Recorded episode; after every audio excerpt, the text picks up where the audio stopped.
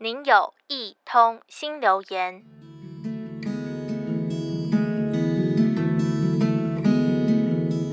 星期一的下班总是特别的晚，坐上了熟悉的计程车，在路上忽然就下起雨了。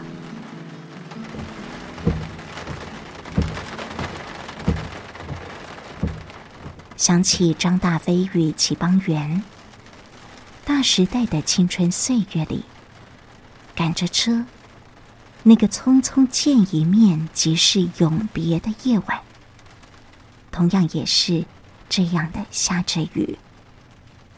人世间，情缘匆匆，时间也匆匆，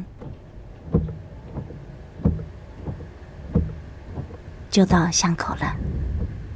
计程车司机很好心的说：“载你进去，雨下很大哦。”通常我会说：“不用了，不好意思。”毕竟司机大哥得要倒车才能从巷里出得去，实在是太麻烦他了。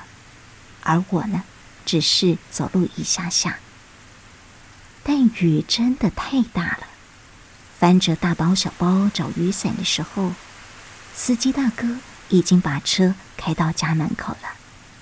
他说：“也是很快就到喽。”夜里回家的路，倾盆的大雨在心中忽然就停了。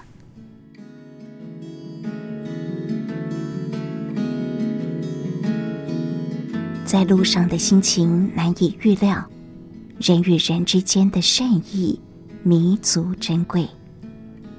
战乱中，谁顾得上别人呢？轰隆隆的爆炸声，空袭警报响起，得赶快躲进去防空洞里。过了好一阵子，出来了。有位乌克兰人好想带着家人逃离这片危险的土地。他看到商店前面停着有一部车，上面竟然还留着车钥匙。应该是有人还没出来吧。他站在车旁，东张西望的等着，真的好想把车开走。但是再等等吧。一等两个小时又过去了，还是没有人来。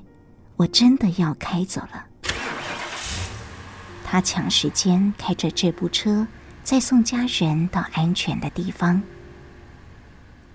当全家人终于安顿下来，他在这部车的置物箱里发现到一张的纸条，写着车主的电话号码。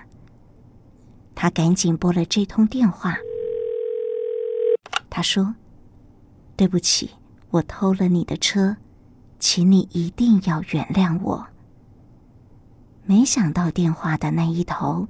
这位车主告诉他：“请你不要挂碍，我其实有四部车子，我也已经开着其中的一部车载着我的家人，我们也已经逃离了这个灾难的地方了。另外的三部车，在我离开之前，我也都是加满了油，钥匙呢就放在车里，分别停在不同的地方，就是希望。”能够帮助到我们自己的同胞，让有需要的人也有机会可以逃难。真的希望有朝一日和平了，我们能有机会再见面。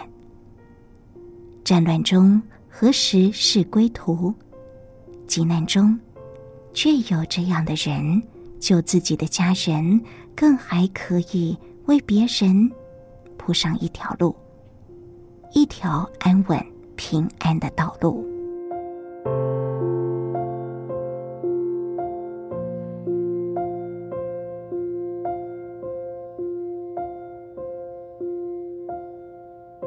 您的留言已完成，下次见。